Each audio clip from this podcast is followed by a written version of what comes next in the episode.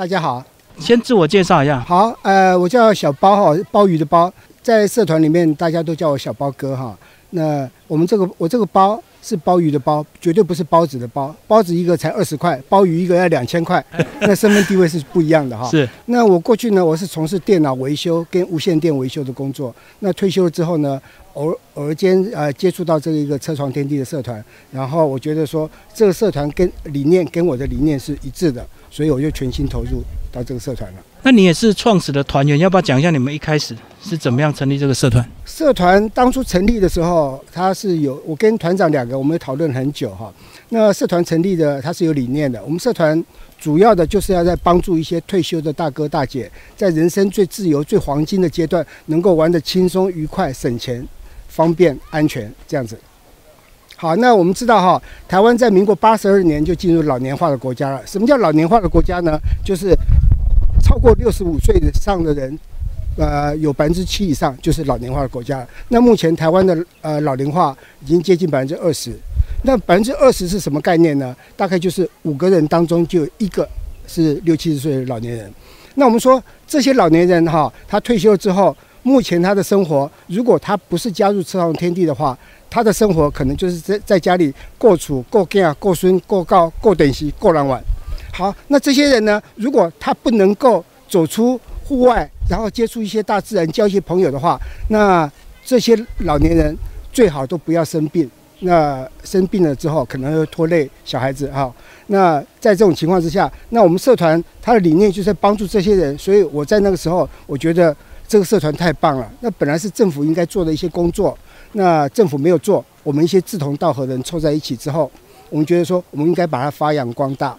那我们说，台湾这这个超将近百分之二十的老老年人，那这些人呢，呃，如果他是像台湾有一千万的劳工，这些劳工他退休的话，坦白讲，月领的话可能不到两万块，一次领可能不到两百万。那月领不到两万块的情况之下，如果家里又要水电瓦斯各种的开销，那我们说。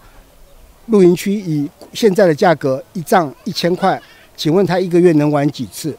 好，那他玩不起的情况，这个时候就造成说这些老年人在家里，甚至有时候看看电视，就是像我刚讲的，到最后就是够狼玩嘛，哈，够狼玩。那这些人他的健康，他的他的将来该何去何从？所以呢，我们了解到这个情况之后，我们觉得说应该把这个社团，呃，真正的去帮助一些退休的。那我们在呃，四五年前的时候，我们就有考虑到说，如果这些人要玩得起，那它的价格应该是多少？所以我们定了一个非常低的价格。呃，起初在去谈特约的时候，我目前特约超过一千家，哦，超过一千家。那这些特约在我们还没有特约的时候，我们前前面去谈很辛苦，那时候我们社团人还不够多。最早的时候，就是有去跟一些那个露营区还没有特约，跟他谈一下，结果呢？他就直接问我说：“你说你们那个社团叫什么社团？”我说：“我们是脸书的一个社团组织，叫做车床天地。”那有没有听过啊？他没听过。好，没听过之后，那当然我就说：“好，那如果这样子的话，那我们脸我们目前的人数有三万多人，我想跟你谈一下合作。”他就直接问我：“讲几瓦泽？”我就告诉他说：“讲几把。”他停顿了两三秒之后，发脾气。这边可以讲三字经吗？好，没关系哈。他就发脾气之后，他说：“林北家开两三千万呢，一搞林北公讲收几把，林林北哪里搞你搬呢？”我说：“你不要生气，你不要生气哈。那你你的你花了两三千万把露营区弄得那么漂亮，那也只不过就是希望有人来嘛。可是我看到你目前的结果，我觉得你是周休五日呢，只有六日有有生意呢。”他就想了一下。嘿了，我我周休五日啊！我说，那你其他的五天，那既然是闲着，为什么不让这些退休的大哥大姐用少少的钱，然后使用你的设备，让你这边变得有人气，然后有知名度？结果他就想一想，那一百实在太少。我说我们精算过，一百你绝对不吃亏，少赚一点而已。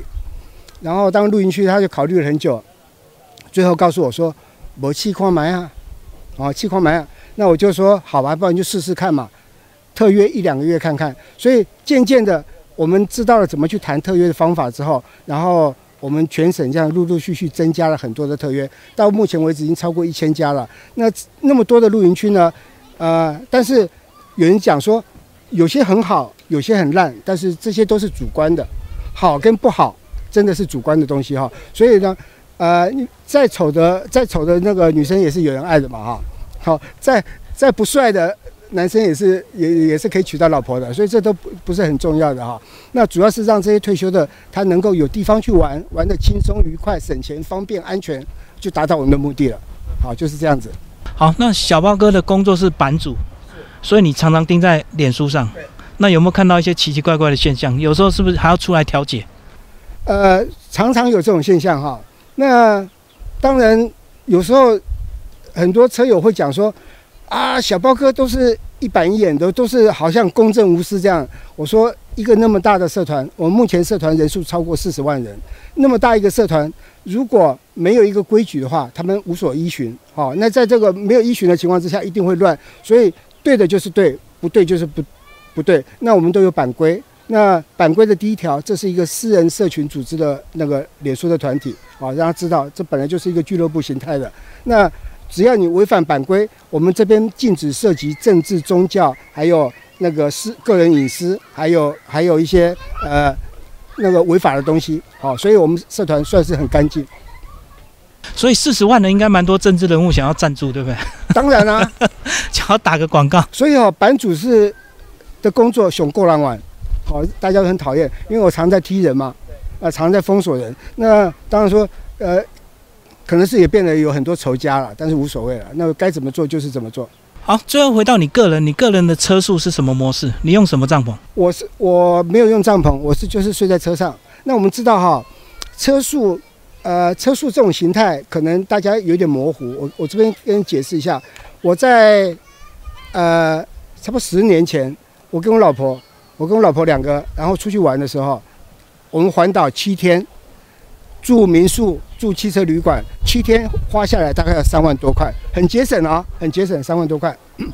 有一天，我老婆就跟我讲说：“哎，人家在露营呢，那我们也也去露营好不好？那这个露营的价格一定比饭店还便宜，那省下来的钱，我们可以买很多好吃的东西。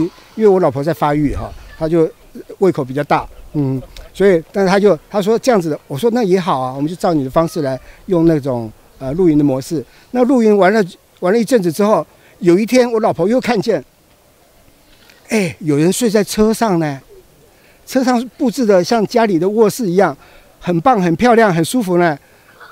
我就仔细的思考一下，车上应该比较不怕下雨，不怕台风，所以在比较安全的情况之下，车子是比帐篷。比较更安全哈，所以呢，我老婆她又跟我建议了，那我们省下来的钱可以吃更多好吃的，所以我们在七八年前开始，我们也开始车速了。我们是用一般的修理车这样车速，所以两个人刚刚好，哎，这样子。所以就透过一些简单的改装，就可以直接睡车上。对，嗯嗯嗯，好，谢谢我们小豹哥。